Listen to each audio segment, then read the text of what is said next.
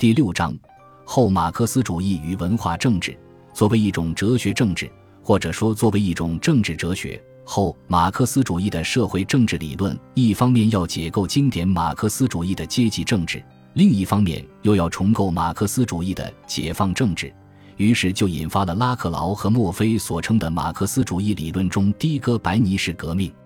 这场革命首先声明，政治并不仅仅是上层建筑。并不完全由经济基础所决定，而是具有社会本体论的地位。经济与阶级不是完全对等的关系，阶级并不构成意识形态，反而是意识形态构成了阶级。工人阶级并不是人类解放的当然代理人和普遍政治主体，因为在当今多样化和复杂化的社会政治斗争中，还存在着许多意志性的政治主体。从其哲学立场上看。后马克思主义显然遵循了一种多元主义政治的哲学逻辑，这种哲学逻辑是伴随着各种后现代主义思潮而逐渐的浮出水面的，因此也可以说后马克思主义是一种后现代主义时域下的马克思主义。这种带双引号的马克思主义奉行的是一种后现代主义的哲学立场，追求差异和多元，否定本质主义，力求用偶然性的逻辑去取代必然性的逻辑。或者说，用差异性的逻辑去取代同一性的逻辑，正是在后现代主义哲学思想的浸染下，后马克思主义表现出了一种鲜明的多元主义理论特征。当然，这种多元主义理论也是为了回应当代社会变革的复杂性、多样性而进行的一种理论综合创新。从理论逻辑及其取向上看。我们很难将后马克思主义与马克思主义等同起来。或许套用维特根斯坦的家族相似性概念，可以说明其中的一些关系。后马克思主义当然与经典马克思主义相去甚远，因为它脱离或者解构了经典马克思主义的理论范式，如经济基础与上层建筑的划分、工人阶级的历史作用、阶级斗争的普遍意义和社会革命的统一模式等概念。但是与此同时，后马克思主义又强调它的根基还在马克思主义那里，它并没有完全抛弃马克思的理论取向。解构与抛弃是不同的，解构的目标只是要脱离阶级简化论而倡导非简化论，并不是要否定社会主义的政治构想。重新解读马克思主义的理论文本，只是为了重新恢复马克思主义的丰富性，提升其理论的解释力。由此来拓宽和深化社会革命的政治空间。依照拉克劳和墨菲的陈述，从当代问题出发来重读马克思主义的理论，必然会导致对于马克思主义理论的核心范畴的解构。这就是我们所称的后马克思主义。问题在于，我们该如何理解和把握后马克思主义这个称谓里面的前缀词后？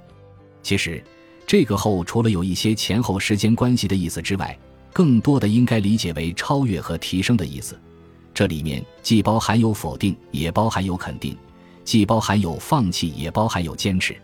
在他们两人的代表作《领导权与社会主义策略：走向一种激进的民主政治》中，他们似乎玩起了一种语言游戏。关于后马克思主义的英文用词就有三种不同的写法：post-Marxism、post-Marxism、post-Marxism。这里的三种写法表明，后马克思主义与马克思主义是有一定关系的。这种关系里面既有从中出发的意思，也有摆脱传统的含义。这里我们可以打一个比方：后马克思主义好比一个离家出走的游子，他浪迹天涯，因为外面的环境而改变了许多，但是他终归还是惦记着他的家乡，他总是会想起家人的嘱托和期望。他总是要想方设法的去完成和满足家人的心愿，在他的身上既有家族血脉的存留，同时又有外面世界打上的烙印。关于后的一位，其实还可以借用英国文化研究领军人物霍尔的陈词来加以理解。在我意识到需要超越正统的马克思主义，超越由历史规律所担保的马克思主义观念的意义上，我才是一个后马克思主义者。对我而言。后意味着在一套已经确立的问题，在一个问题架构的基础上继续思考，这并不是说要离开这一领域，而是要把它作为参照点来运用。为何后马克思主义会有这样的理论超越之举？这显然源于当代社会政治斗争的深刻变化及其重构政治理论的迫切需要。后马克思主义提出多元主义政治的哲学逻辑，其直接的现实背景就是自二十世纪六十年代以来，在西方国家广泛兴起的新社会运动。这些运动具有十分明显的局部性、分散性、独特性和偶发性，缺少政党组织和明确的纲领。以至于很难用传统的社会政治理论或者阶级斗争理论来加以解释，诸如女权主义运动、生态保护运动、反种族主义运动、黑人民权主义运动、反独裁主义运动、土著民运动、少数族裔运动、反核武器运动、男同性恋与女同性恋权利运动等。这些运动的政治诉求大多与生活平等、权利平等、身份认同、环境保护。世界和平等有关，因此脱离了传统的阶级斗争模式。这些社会运动不仅极大地拓展了政治实践的活动空间，而且还形成了多元化的新型政治主体，如青年学生、家庭主妇、少数族群、同性恋者和城市失业者等。新社会运动包括了许许多多不同的参与者，他们在一种宽泛的世界观中理解他们的实践。承认和支持任何处于下层的人，在女性主义的劳工活动家、同性恋的第三世界团结活动家、黑人生态主义者、残疾的和平活动家当中，已经存在综合性的联系。他们在多种组织中进行活动。除了参与者的交叉而外，这些运动还在理论分析、策略以及自我批判方面大量的相互影响。这些为了社会公正的工作者常常将自己理解为社会主义者，代表着被一般马克思主义和新社会运动理论忽略了的革新的潜在资源。正因为如此，这些新社会运动是扎根于基层生活场景之中的，比如生产场所、教会组织、非政府组织、互助中心、体育俱乐部、文化兴趣活动中心或者政治沙龙等。其基本策略就是自下而上的去改变现实生活。对于许多西方学者来说，尤其对于后马克思主义的理论家们来说，这些新社会运动是以1968年作为起始时间的。1968年由巴黎五月风暴开始而遍及西方各国的青年学生运动和其他政治小团体的运动，有着时代的风向标作用，因为这是一个各种新型政治主体旋风般登上政治舞台的年头。正因为如此，一因九百六十八几乎成为了一个专用名词，它代表着一个社会政治斗争新时代的开始。拉克劳对此做出了这样一个具有划时代意义的评价：一九六八年在工业社会的历史上代表着一个基本的转折点，它的长期效应将像一八四八年的效应一样重要。如果一七八九年可以看作公共领域中平等主义诸原则出现的一个象征。而1848年可以看作这些原则向社会主义要求的整个领地的延伸，那么1968年便是诸多新运动及构成我们时代民主斗争场域的诸种要求的增值的象征。如果左派将被重建，那么它必须按照激进民主来进行。激进民主的要求比之于昔日社会主义运动的要求将更加宽泛，也更加激进。这种政治斗争大转型的发生场所是社会的高等神经系统，即是从大学里面的青年知识分子中产生的，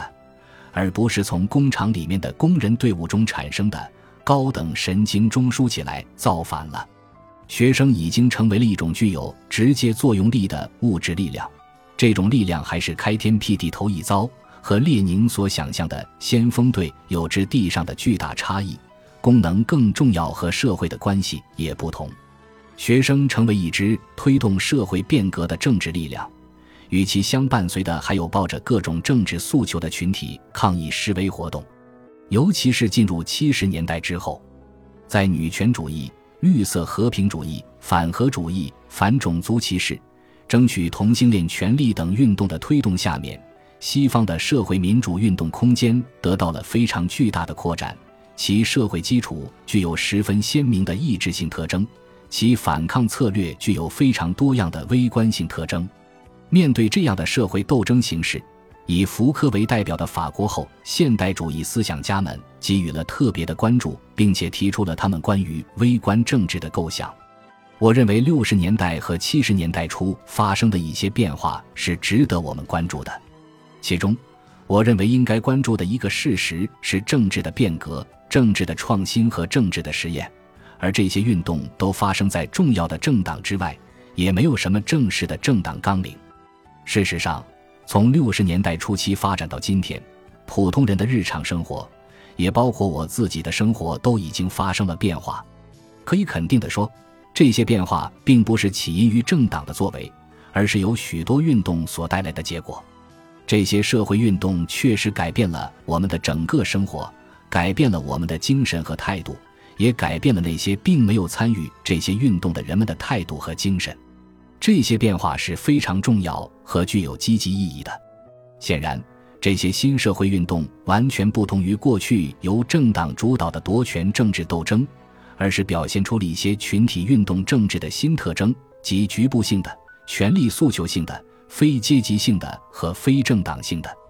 他们并没有提出什么改造社会的宏大政治纲领，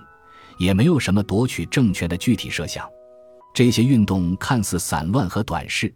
但这不意味着他们的斗争就是盲目的和消极的。他们表现出来的反官僚和反等级的多元化诉求。确实反映了一种后现代主义的多元政治趋势。按照两位西方学者的断言，在今天，政治的重要意义大多从政党的政治转向了运动的政治。针对新社会运动的种种诉求及其斗争形式，在西方学者中间出现了不同的声音。比较肯定的人士，如福柯，就把新社会运动看作是一种积极的文化政治现象。足以使我们对微观政治保持乐观的意识。比较低估的学者，如詹姆逊，就认为新社会运动是晚期资本主义扩张的结果，也是政治在当代社会条件下被边缘化的症状。不过，在拉克劳和墨菲看来，新社会运动体现了一种政治的回归，当然，这是一种新型的多元政治的回归，而不再是传统阶级斗争的政治面貌。我们必须看到的是。作为当代资本主义社会的发展趋势，社会政治斗争变化的可能性是建立在新政治主体的增加上面的，或者说是建立在对抗的多元性上面的。任何主体都可以是政治的，任何对抗都可以是政治的。政治的出现和存在，是因为社会总是会有颠覆和错位。在传统工人阶级逐渐瓦解和原有的阶级斗争形式不断隐退的情形下。我们看到的是各种新型政治主体的逐渐聚合和不断壮大，以及新的社会对抗形式的涌现，比如今天声势浩大的绿色和平运动和同性恋权利运动。因此，在新的历史条件下，就需要重新思考社会主义，需要重新锻造我们的批判武器。拉克劳提出要采取两个步骤：第一步，以其所有的新颖性来接受我们生活于其中的世界变化。第二步，从目前的全神投入开始去审视过去，从其中寻找当前状况的谱系学，从中认识我们问题的现状，然后建立与过去的对话。对话是围绕着持续性与非持续性、认同与断裂来组织的。这段引文比较清楚地说明了拉克劳等后马克思主义者的理论思路，即为了反映和接受时代的新变化而放弃传统的图式。这就是他们对经典马克思主义进行解构，力求彻底摆脱经济还原论和阶级本质主义的内在动机。本集播放完毕，感谢您的收听，喜欢请订阅加关注，主页有更多精彩内容。